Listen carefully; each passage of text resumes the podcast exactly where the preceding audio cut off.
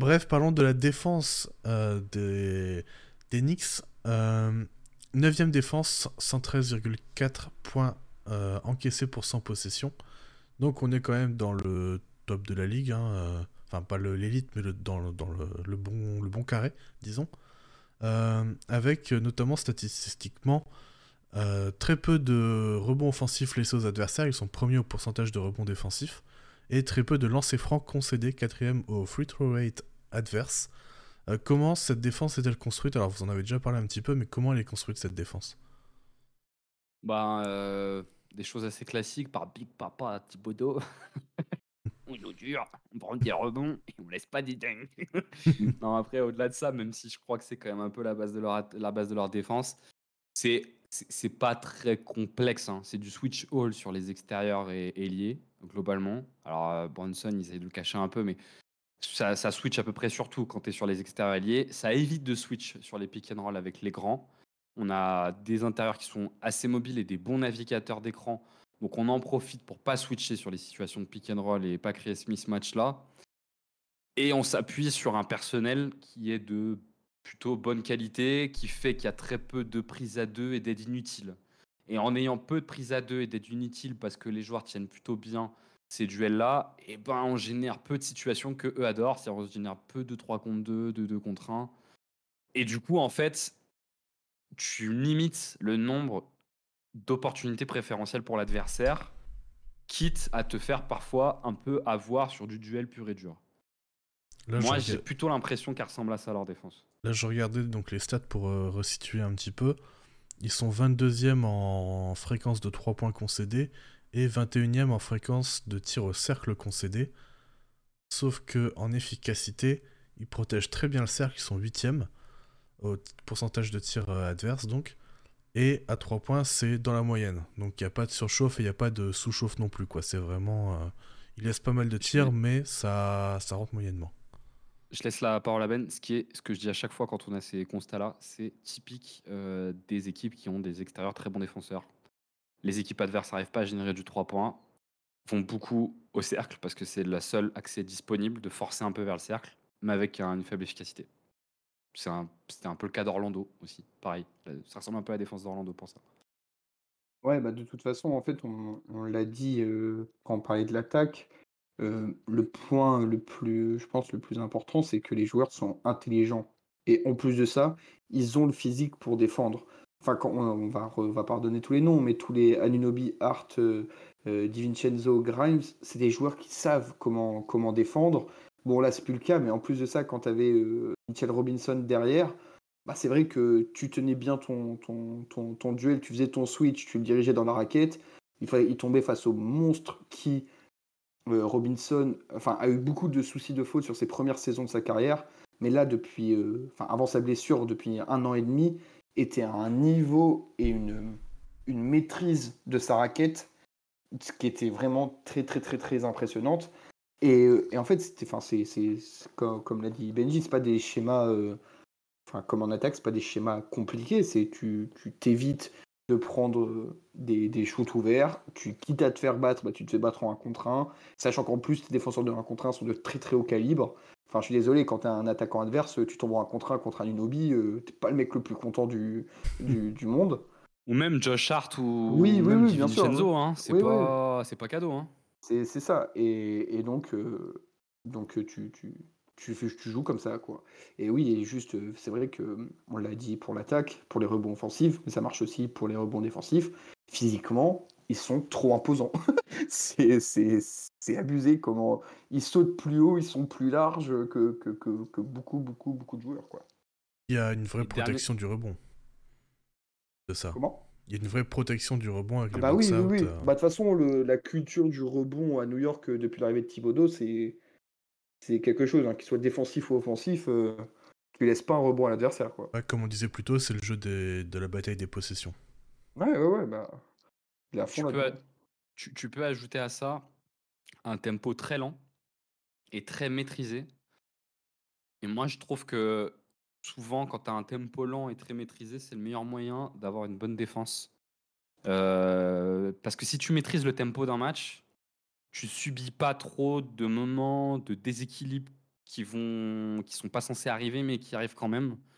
Ils jouent quand même, euh, c'est la, voilà, c'est la 27e équipe au pace, hein. ils jouent tout doucement, et depuis qu'il y a Ninobi, je crois que c'est encore plus lent que ce que c'était avant. Euh, et voilà, ça leur permet d'avoir un, contrôle encore supplémentaire sur la phase qui vient après leur attaque, la phase de défense. Alors, ils prennent quand même un peu de points en contre-attaque. J'avais vu son, je crois, top 10 au point encaissé en contre-attaque de mémoire. Mais sorti de ça, euh, je pense que ça leur donne du contrôle quand même. Enfin, c'est compliqué de jouer le rebond offensif et de gérer la transition euh, en même temps. Tu... Enfin, si tu commences à faire les deux, va falloir, falloir s'inquiéter. Et, et, je pense que dernier élément qui, les, qui leur aide à défendre, qui n'est pas un élément statistique, je pense que cette équipe euh, plaît énormément aux fans d'Enix. Et bah plaît énormément aux Garden. Et, euh, et franchement, enfin, ne serait-ce que pour ça, pour les matchs d'Enix, il y a une ambiance au Garden sur les matchs d'Enix franchement, moi, j'avais pas vu depuis euh, peut-être l'époque Carmelo Anthony, où ça, où ça a marché bien. Et... En même temps, entre deux, il n'y a, a, pas eu grand-chose. non, mais il y a eu les autres années, avec Thibodeau et Randall et Bronson, et je trouve que c'est encore un niveau au-dessus. T'as pas aimé le quatuor euh, Carmelo, Noah, Rose et Porzingis Ça t'a. non, ça m'a pas. bizarrement, ça m'est pas resté en tête. Tu vois. euh, mais euh, et, souvent, quand tu as une équipe comme ça, ça aide à bien défendre. Du coup, il y a énormément, enfin, il y a une espèce de cercle vertueux d'énergie et mine de rien, à la défense, c'est des plans def. Mais bon, quand tu as des très forts défenseurs individuellement, euh, c'est plus trop du plan def, quoi. C'est de l'énergie. Enfin, c'est pas que du plan def, quoi. C'est de l'énergie, la capacité à toujours être à. Ils ont quand même une belle capacité à toujours être à 110 quand l'adversaire est à 100%, quoi. Puis je trouve que c'est. des Enfin, ça, ils ont un personnel défensif assez polyvalent que ce soit sur du on-ball, du off-ball, à travers les écrans, tout ça. J'ai l'impression que c'est quand même, enfin surtout leur trio euh, DiVincenzo, Art, Aninobi, qui est très complet. Et ça, c'est vachement intéressant aussi, parce que du coup, t'as pas vraiment de faiblesse euh, finalement euh, sur ces postes-là. Mais je pense que le trio Art, Aninobi, DiVincenzo a des grosses minutes dans toutes les équipes de l'NBA. Je, je pense sincèrement qu'ils ont. Allez, on va rajouter Artenstein pour être complet.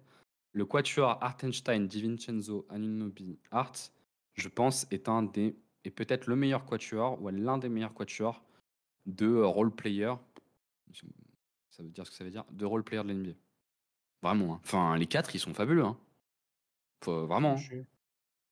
tout à fait, tout à fait d'accord. Mais je suis en train juste de vérifier un truc, mais en, plus, j'ai l'impression que DiVincenzo, euh...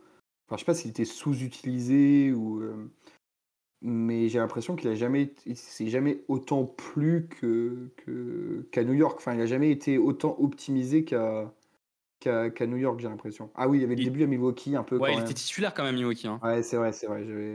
Il, était Parce que moi, je pensais qu'un peu, j'avais oublié, je pensais qu'à passage Sacramento, Golden State, où j'avais l'impression que c'était un peu, un peu moins bien, mais. Euh, je peux pas dire de conneries, mais mémoire, il s'est fait les croisés à Milwaukee, non? C'était pas ça. Il s'est pas fait les croisés. Milwaukee, du coup, l'a pas prolongé. Et derrière, à, Milwaukee, il a une saison à 27 minutes euh, par match quand même. Ouais, je crois qu'il est starter. Ouais, oui, il est starter. Et voilà, c'est ça. L'année d'après à Milwaukee, je crois qu'il se fait les croisés. Et du coup, il le garde pas. Et ouais, il le bouge. Et l'année dernière, il avait un rôle sympa à Golden State. Hein. Il jouait. Ouais, mais je euh, trouve qu'il était pas, euh, pas optimisé comme il l'est actuellement. Quoi. Voilà, je regarde les minutes, il jouait plus de minutes à Golden State qu'il en joue Ouais, ouais, ouais, je, je suis d'accord, mais j'avais l'impression qu'il était. euh, Après, c'est peut-être qu'un un truc visuel, mais je sais pas, j'ai l'impression que là, il est, il est utilisé à son plein potentiel, comme on l'a dit, on l'a dit sur les. les, les, Enfin, c'est un energizer de fou, quoi. Et j'ai l'impression qu'il était un peu trop dans le contrôle à Golden State. Ouais, non, non, il a trouvé son équipe, il a trouvé son rôle et c'est c'est c'est impeccable.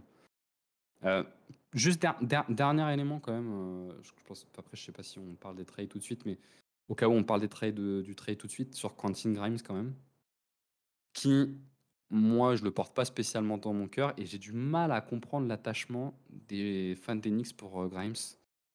Pour moi, c'est juste un gars qui met des tirs open quoi. Enfin, peut-être qu'il y a un monde où Quentin Grimes c'est un shooter de système, peut-être, mais Thibodeau il a pas de système pour des shooters donc ça sert à rien. Euh, du coup, je capte pas trop défensivement, je le trouve bof. Pourquoi je le trouve bof Sur l'homme en, un contre un, il est pas mauvais, mais il peut pas switch trop. Il navigue pas spécialement bien entre les écrans. Mais ouais, c'est un, c'est un mec, c'est un, mec qui défend bien l'ISO, qui met des tirs open et qui est pas trop mauvais sur la, sur les, sur l'attaque des close-out, sans être incroyable non plus. qui probablement a peut-être un monde où c'est un shooter de système, mais Thibodeau a pas de système pour ses shooters. Je dis pas que c'est un mauvais joueur, je dis juste que je comprends pas trop l'attachement d'Enix pour lui. Pourquoi ils veulent, tu vois, ils, tiennent autant à lui, quoi. J'ai un peu du mal à saisir. Moi, je pense que c'est juste, on veut pas le lâcher contre, contre, enfin, entre guillemets, n'importe qui, tu vois. Parce qu'on a, c'est surtout ça, c'est que ça reste, toujours, c'est toujours bête, mais les, les joueurs euh, draftés euh, euh, que tu développes un peu, tu as toujours un attachement un peu plus les mecs, vous êtes restés attachés à RJ Barrett pendant 4 ans. Hein. Il était oui, bah, oui, hein. bah, désolé d'être un sentimental, euh, putain.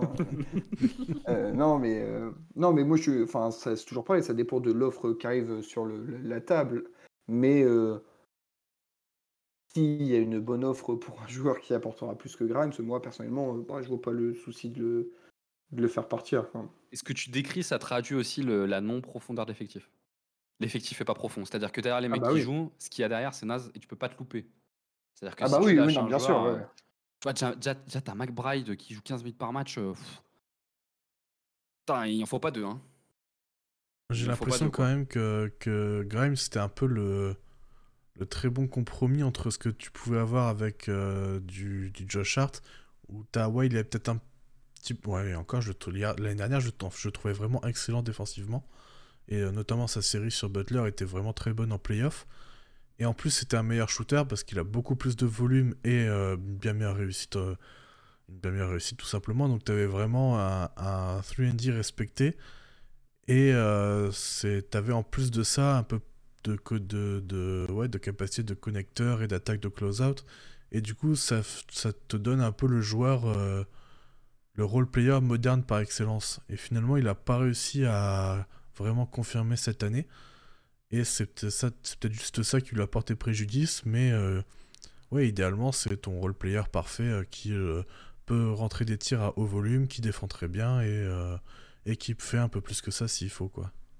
Moi, je pense que surtout, entre le moment où il était vraiment excellent, on va dire sur le début de la saison passée, et maintenant, il y a eu l'arrivée de trois mecs sur son poste qui font au moins la même chose que lui, voire euh, enfin qui porte plus la balle, déjà quelque chose que Grimes ne fait euh, pas, qui euh, au shooting sont, enfin j'ai pas les pourcentages exacts, mais Grimes a une très mauvaise période pendant un moment, donc sont sûrement au-dessus de lui en termes de pourcentage, et défensivement, au moins pour Anunobi et Hart, c'est au moins aussi bien, voire mieux que, que, que Grimes.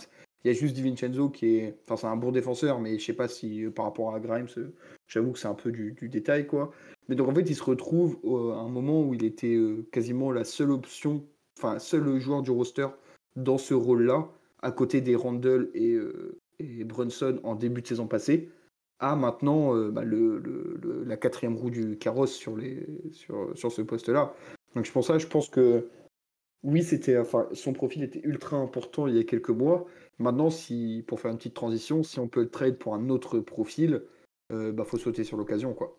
Ouais, parce que du coup, je regardais, mais ouais, euh, en fait, c'est ça, ce que tu dis, c'est complètement, euh, il s'est complètement fait remplacer par des joueurs qui sont meilleurs que lui à, ce poste, euh, notamment bah, avec Vincenzo et Anunobi. notamment Vincenzo. Vincenzo et Anunobi, et du coup, t'as moins besoin de lui et t'as moins de place pour lui. Et donc, effectivement, ouais, Vincenzo, c'est la meilleure version de Quentin Grimes possible, avec un peu de playmaking.